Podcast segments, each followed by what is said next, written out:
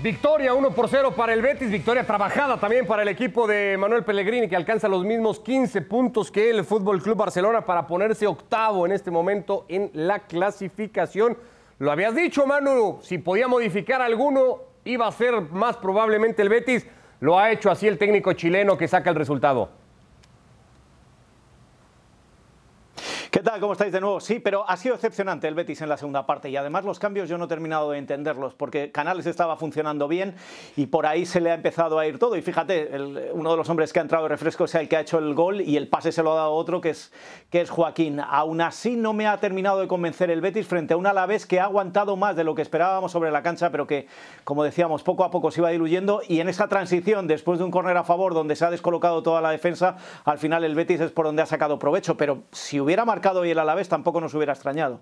Tienen una opción también en el complemento, una pelota que termina en el travesaño. Vamos viendo imágenes de lo que ha sido el partido y de las mejores opciones que ha ido contando el juego, no demasiadas evidentemente en eh, su desarrollo, apenas dos remates a portería para el Betis, tuvo, digo, para el Alavés, perdón, tuvo cinco el Betis, uno de ellos era este del mexicano Andrés Guardado probando. La realidad es que en el segundo tiempo, Ricardo, el Alavés jugó en su propia área. Ahí, lo metió el, eh, el, Betis, bien lo dice Manu, sin ser espectacular, sin ser vistoso, pero le alcanza para reflejar esa superioridad que podemos encontrar en los números, también reflejarla en el marcador, ¿no? Esa, e, eso que le habíamos cuestionado en los primeros 45 minutos. Buena intervención de Pacheco, tal vez la mejor jugada en cuanto a la generación y al juego colectivo del Betis en la primera mitad, que despejaba el arquero local.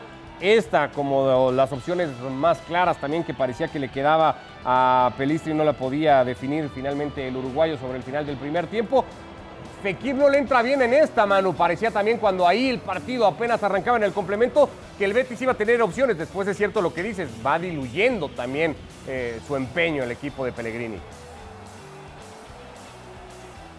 Sí, un Fekir que como te decía al principio es el hombre que ha sido titular en todos los partidos de esta temporada, tanto en Liga como en Europa League, que, confía mucho Pellegrini en él, que está haciendo grandes partidos, pero que tiene un defecto y es que de vez en cuando desaparece. Y hoy ha sido de esos partidos en los que tampoco ha brillado en exceso el francés y se le esperaba mucho más. Aún así sigue siendo el puntal básico de este Betis en esta temporada. Miguel de la Fuente casi sin querer y de espalda, segunda pelota que ponía en el travesaño, la primera había sido aquel tiro de esquina también ejecutado por él se iba del partido Sergio Canales, no sin antes dejar un berrinche monumental por la sustitución, Cristian Tello en su lugar, empezaba a mover piezas el ingeniero, antes había entrado Joaquín, entraría Borja Iglesias también para tomar el lugar de William José, iba a ser justamente en esta jugada asistido por el referente del Betis, Mauricio, el gol de Iglesias para darle el triunfo al equipo visitante. Es una muy buena jugada colectiva, Ricardo. Primero, primero por el movimiento que hace Joaquín, luego lo inteligente que es, ¿no? La decisión que toma con mucha precisión en el servicio para Borja Iglesias. Y como dice, ¿no? Los héroes muchas veces vienen desde la banca y en esta ocasión, bueno, pues cabe perfecta esa frase para lo que ha sucedido con el conjunto. Antes de caer contra el Villarreal, el Betis había ganado cinco de los últimos seis, regresa a esa senda de victoria y sobre todo regresa de cara a un partido del que venimos hablando desde la previa de fuera de juego, como el que va a tener el próximo jueves ante el Bayer Leverkusen. El momento del Betis, Manu, vuelve a ser, pues por lo menos el esperado por su técnico. Sí, con los tres puntos en el bolsillo. Recuerda que antes del penúltimo para un FIFA, o mejor dicho, después del penúltimo para un FIFA, es cuando hizo lo, mejor de la temporada hasta caer con el Villarreal.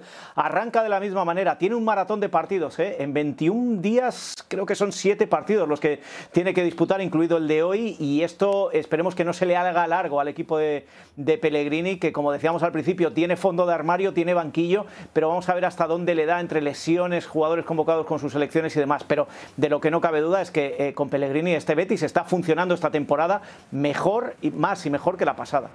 Sí, se terminó reservando a gente como Petzela, como Ruibal, que de pronto ha venido teniendo minutos. No los terminó teniendo Diego Laines. Habíamos especulado, Mauricio, si podría ser este el partido para probar al futbolista mexicano. Manu también había hablado de iba a depender mucho cómo fuera el juego. Yo pensé que por una o por otra sí iba a tener minutos. Soy el jugador mexicano. Si no iba bien para el Betis, bueno, pues quise encontrarle en el jugador mexicano un revulsivo al conjunto del Betis que le cambiara el rostro en el aparato ofensivo. Y si iba ganando, bueno, pues eh, qué mejor la realidad es que creo que también el ingeniero Pellegrini manda un mensaje al dejarlo en la banca, ¿no? El decir, todavía no está, todavía no está al 100 física y futbolísticamente y por eso seguramente se lo, se lo han guardado y se ha quedado con las ganas Diego Lainez. Bueno, toque y lo veníamos hablando, pero toque ya hay que darlo, Manu, al asunto de Calleja, ocho partidos disputados, siete perdidos, apenas la victoria aquí en casa, en el último que habían jugado antes del de hoy en Mendizorrosa ante el Atlético. La situación para el Alavés y para Javi Calleja.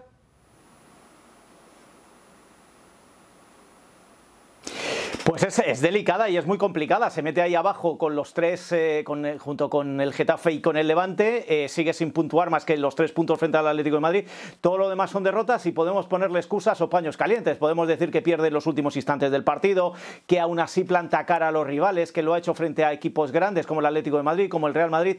Pero la situación es la que es. Como os decía al principio, esta mañana hablando con gente de Vitoria, no descartan que pueda ser sustituido, pero dicen que es complicado en estos momentos por la situación económica que tiene el Alavés, que prefieren aguantar y darle un poquito más de margen de confianza ahora en esa liga que tiene que enfrentar a sus directos rivales y ver qué es lo que va sucediendo. Pero vamos, de seguir así, eh, por mucho menos se cesó a otros entrenadores.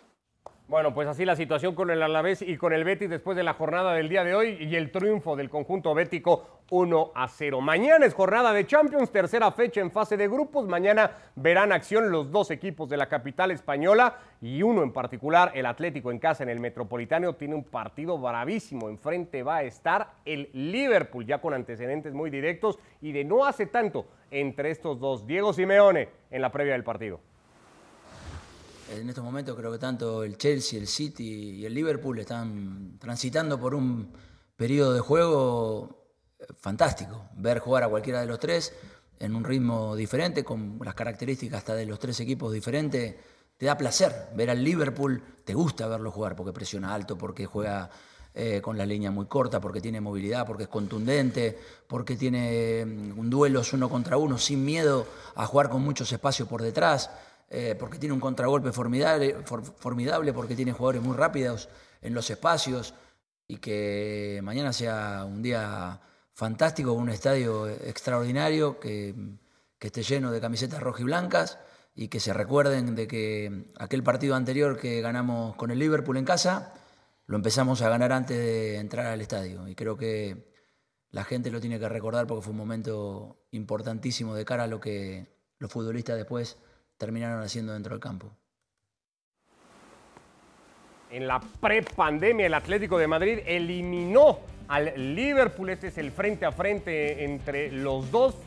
Favorable para el equipo español que ha ganado tres partidos por uno de los ingleses. Hay un par de empates, dos goles eh, marcados más para el Atlético. Hablaba de la contundencia del Liverpool. El Cholo Simeone Mauricio es el equipo junto al Bayern Múnich que más ha marcado en las dos primeras fechas, al menos de Champions. Tiene ocho, viene de hacerle o, de hacer cinco en Liga Premier. Apareció su tridente, no marcaban los tres en un mismo partido desde hace más de un año. El momento es de Liverpool, ¿no? Importante es ese tridente, ¿no? Qué importante es ese tridente. Y de los tres, bueno, pues rescatar, por supuesto, el nivel actual de Mohamed Salah, eh, que me parece eh, eh, es un nivel superior al de, los, al de los compañeros, al de los otros dos, más allá de lo que también te puede aportar Maneno y Firmino. Pero sí, por supuesto que, que, es un partido muy interesante. ¿Lo puede ganar el Atlético? Sí, sí lo puede ganar el Atlético. A mí me llama mucho la, mucho la atención las conferencias de prensa de Diego Simeone, ¿no? En lo que habla el técnico del Atlético Atlético de Madrid. Siempre hace énfasis en el aficionado y desde entonces ya empieza a involucrar a la gente ¿no? en el partido y a tratar de que sea un ambiente hostil para, para el rival. En, el transcurso de los propios juegos muchas veces vemos al Cholo metiéndose con la gente, levantándonos levantándolos del asiento y me parece que es el sello del cholismo en el Atlético de Madrid. al público. Te puede gustar o no el estilo de juego, no puedes estar de acuerdo o no en cómo juega el Atlético de Madrid, pero al final si este equipo es efectivo, ¿no? Bueno, pues no habrá nada que cuestionarle a Diego Pablo el Cholo Simeone.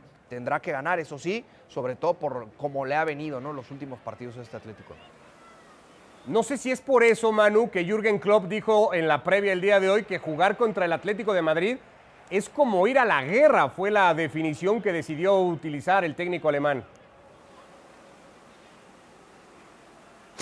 Lo ha dicho, entre otras cosas, porque le han, eh, le han insistido y le han preguntado por unas declaraciones suyas en ese partido, como tú le llamas, prepandemia, a tres días de el cierre absoluto de todo en España, cuando el Atlético de Madrid en, Anfield eliminó al, Liverpool. En esa rueda de prensa, eh, Jürgen Klopp criticó duramente el estilo del Atlético de Madrid y el juego del Atlético de Madrid, que no le gustaba, que, que era feo, que así no se debería jugar al fútbol. Entonces él ha, querido ser amable, que es un tipo muy listo, y ha querido ser amable en la rueda de prensa, y ha venido a disfrazar un poco aquellas palabras. Él ha, reconocido que las dijo muy enfadado y a la vez, sin, sin, sin, echarse demasiado atrás, ha dicho que al Atlético de Madrid hay que ganarle con todo y que hay que salir a por todas.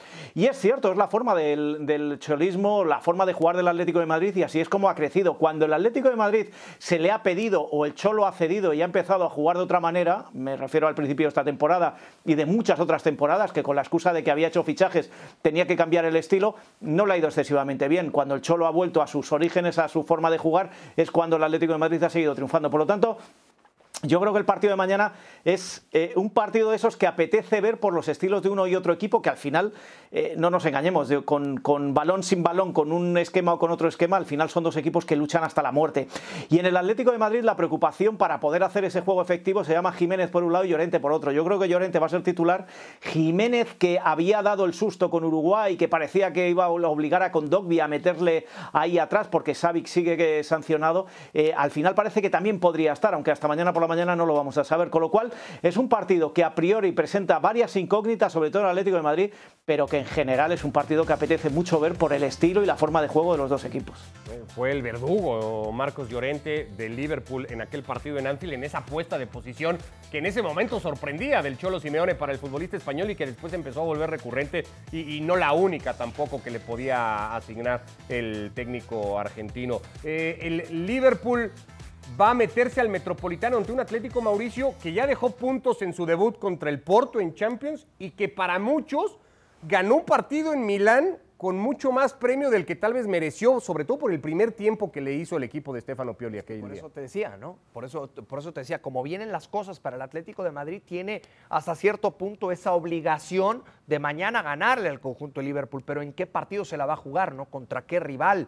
Uno que quizá es hoy de los más complicados que hay, no solo en Europa, sino alrededor del mundo. Aún así sigo creyendo que este Atlético de Madrid tiene los argumentos suficientes para competirle bajo su estilo de juego, pero para competirle mano a mano a este conjunto de Liverpool, sobre todo porque va a jugar de local. En esta serie, Manu, el que tropiece, no solo en el Metropolitano, después en Anfield, ¿puede perder el pase a octavos o ves a los dos, independientemente del resultado entre ambos, clasificándose a la ronda de eliminación directa? Yo veo al Liverpool independientemente del resultado por los resultados que ha conseguido en las dos primeras fechas. El Atlético de Madrid le penaliza mucho ese empate, empate con el Porto en el, en el Metropolitano y por ahí es por donde no puede ceder más puntos en el Metropolitano y está obligado a ganar el día de mañana, como decía Mauricio.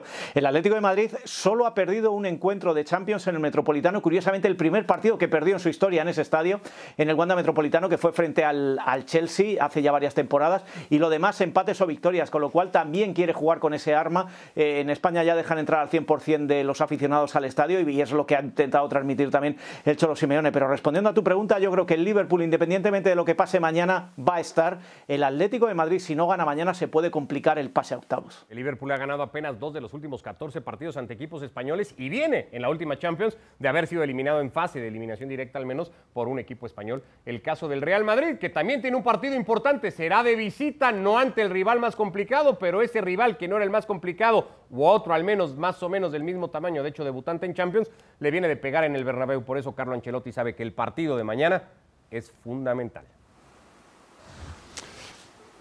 pienso que fue un buen periodo porque los jugadores que han jugado con el equipo nacional han vuelto en buena condición. Eh, aparte Hazard, que ha tenido un pequeño problema, los otros han vuelto bien. Hemos disfrutado este tiempo para recuperar dos jugadores importantes como Mendy y Marcelo. Eh, yo creo que la condición de Kroos ha mejorado. Entonces, parece que el equipo está bien. Los últimos días de entrenamiento he visto buenas cosas.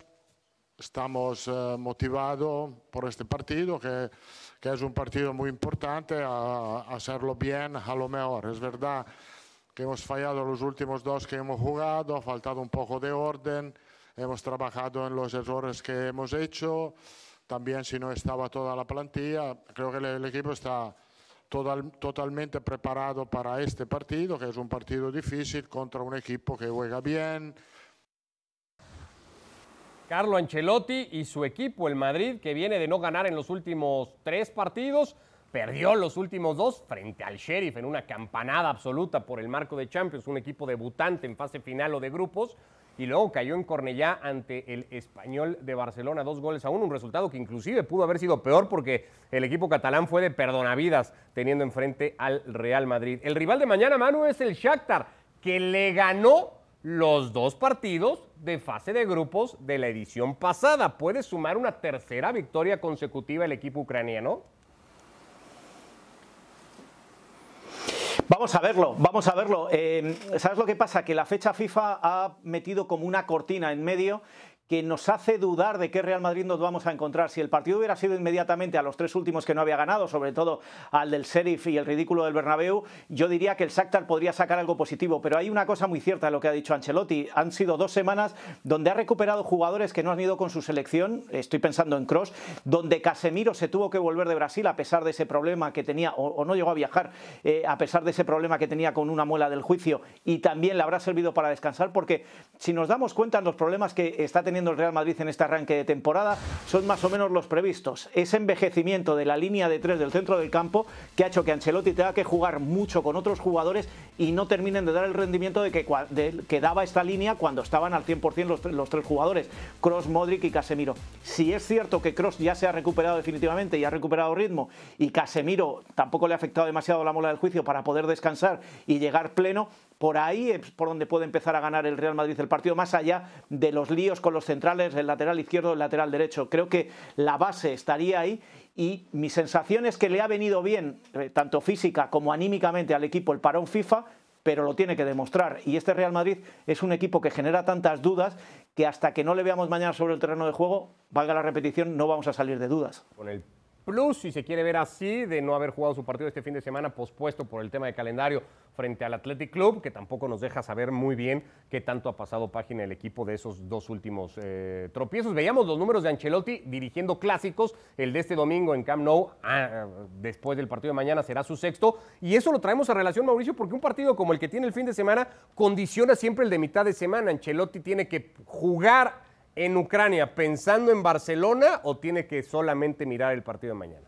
Tiene que jugar en Ucrania pensando en el Shakhtar, eh, tomando en cuenta lo que le pasó recientemente, que fue un capítulo bochornoso ante el Sheriff. ¿no? Si, si, si la situación hubiera sido otra, entonces sí te diría eh, que el Madrid tenía que cumplir con su compromiso en Ucrania pensando en lo que le venía el fin de semana con el, con el Clásico de España. Pero por los antecedentes se tiene que enfocar al 100 en el Shakhtar, en su compromiso de Liga de Campeones. Y entonces sí, ya el, el, el, jueves, el viernes, ya te vas metiendo con lo que será el compromiso del próximo domingo en Liga. Pero por lo pronto, el Shakhtar es la asignatura pendiente para este Real Madrid de Ancelotti.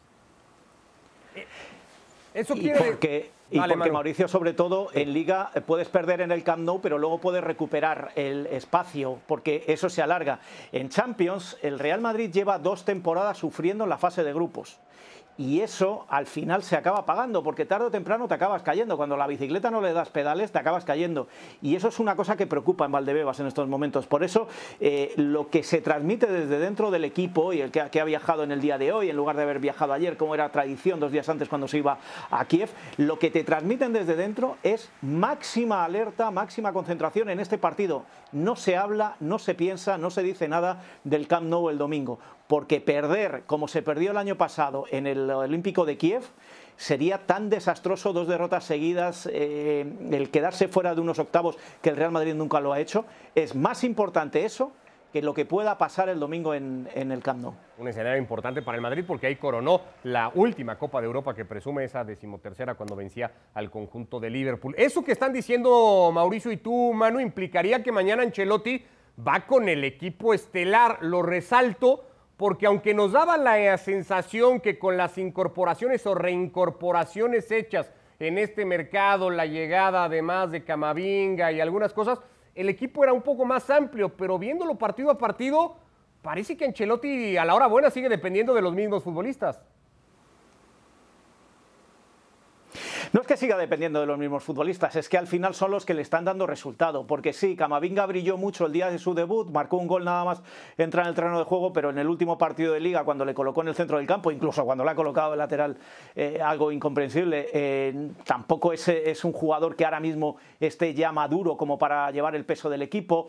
Eh, te encuentras con jugadores cansados de este arranque de temporada y otros jugadores que venían de lesiones. Estoy hablando de Cross, estoy hablando de Casemiro que estaba muy tocado, o estoy hablando de Modric al final son los que le han ido dando resultado. Eh, yo creo que Ancelotti es de esos técnicos que en situación límite más vale lo malo conocido que lo bueno por conocer. Y creo que mañana ese es el equipo que va a poner sobre la cancha, en los que se fía, en los que confía ciegamente otra cosa es que le dé resultado, pero en una situación límite, insisto, parece que con la fecha FIFA, que no ha jugado el fin de semana, todo lo que queramos, parece que es un partido más porque es el Sac Tardones. El Real Madrid mañana está en una situación límite en la competición y yo creo que ahí va a confiar más en la vieja guardia y es lo que eh, aparecerá sobre el terreno de juego. Donde más se han acentuado los problemas del Madrid en este arranque de temporada, Mauricio, tienen que ver eh, en defensa, porque no termina muy claro cómo debe formar, porque permite muchas ocasiones, porque le hacen muchos goles al final del día le marcan muchos goles, más allá de la pegada que pueda tener. Pero esos números en ataque no sé si son más o menos engañosos, porque ha hecho goles, pero el equipo tampoco da esa sensación de que genere todo lo que debería generar y, hay una dependencia notoria todavía en Karim Benzema.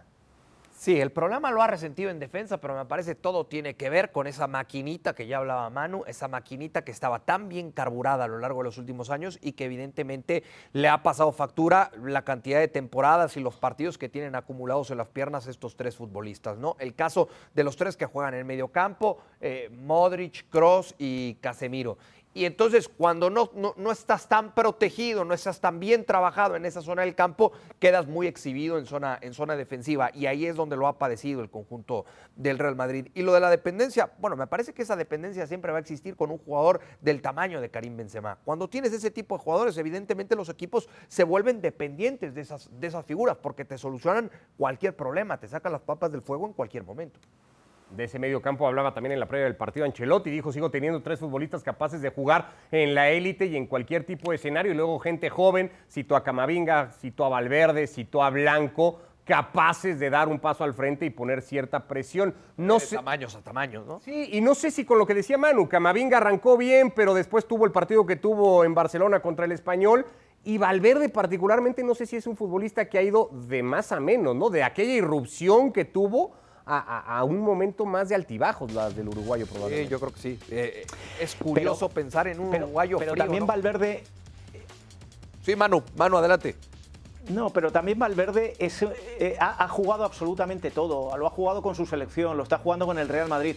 Yo creo que también es justo reconocerle que no puede estar al 100% jugando tantos minutos y tantos partidos, porque hablamos de Karim Benzema, pero si miramos el centro del campo del Real Madrid en este arranque y en la nueva época de Ancelotti, Valverde es el tipo que más minutos ha jugado y es un tipo todavía joven y que todavía tiene mucho que crecer, que madurar y que se le está comparando con el resto del centro del campo del Real Madrid. Con lo cual, eh, yo creo que seamos justos con Valverde en cuanto a que sí es cierto que ha ido un poquito hacia atrás, pero busquemos las causas. Y yo creo que las causas es que se ha abusado de Valverde en este arranque de temporada. Y te sumo una más, Manu. No solo es que haya jugado todo, ha jugado todo y de todo casi, ¿no? Porque ya lo probó de lateral, medio lo puso de extremo, juega de interior, juega de cinco, ha jugado de todo hasta ahora con Ancelotti. ese, es, el problema.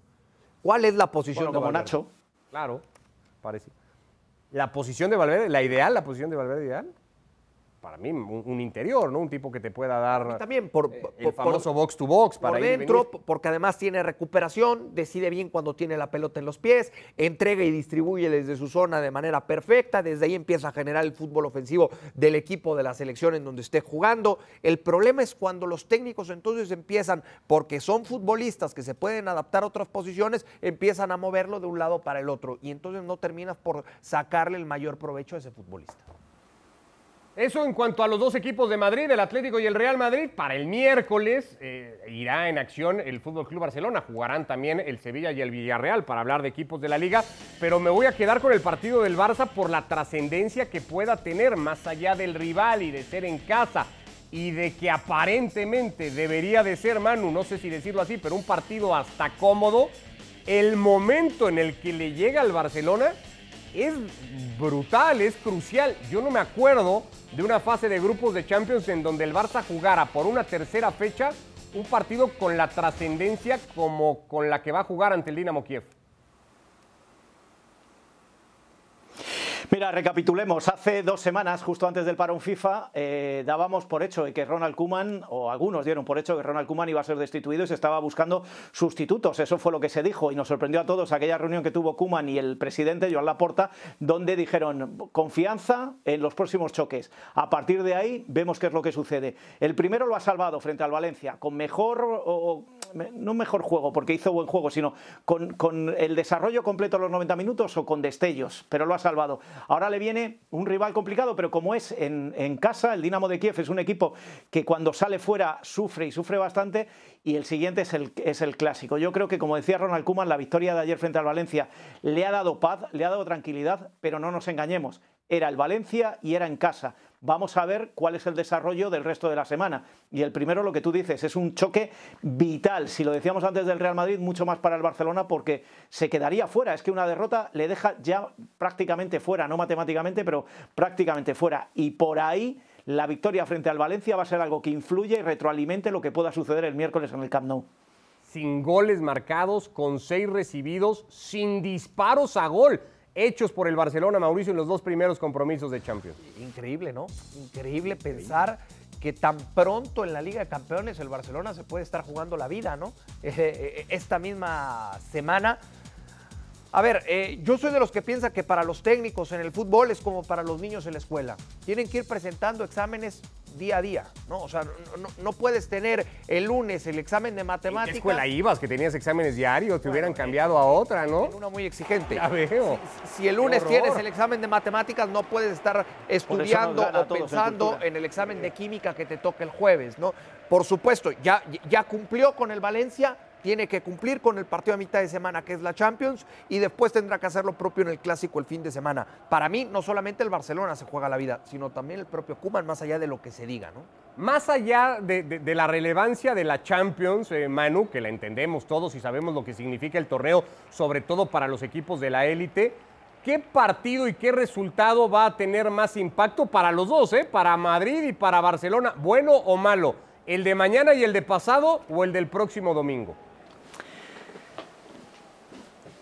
En la última fecha de liga, y vuelvo atrás, eh, me acuerdo que puse un tuit y me mataron, que dije, eh, Barça y Real Madrid, dos crisis contadas de distinta manera. Fíjate cómo llegan los dos equipos a esta semana clave para ellos. Yo creo que va a tener más repercusión un fracaso en Champions que un fracaso en liga. Pero, dicho esto, el fracaso en Liga sería mayor para el Barcelona por jugar en el Camp Nou, que va a estar hasta arriba, que para el Real Madrid, que jugaría fuera pero yo creo que eh, un tropiezo en Champions le haría más daño a los dos equipos en este momento de la temporada por la situación delicada en la que les deja en Champions, porque en Liga luego ya se pueden recuperar y habría un partido de vuelta luego en el Bernabéu.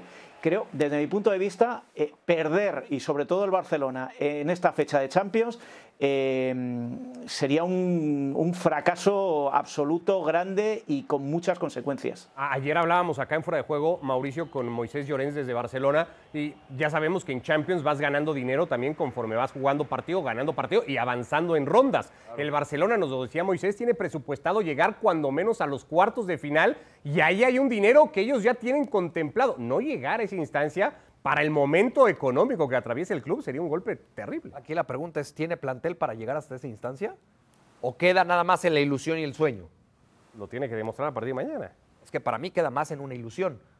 O sea, si tú te ves al espejo, tienes que ver cuáles son tus cualidades y tus defectos. Y para mí hoy, si el Barcelona se ve en el espejo, tendrá que ser honesto y decir, no, no me alcanza para estar en cuartos de final.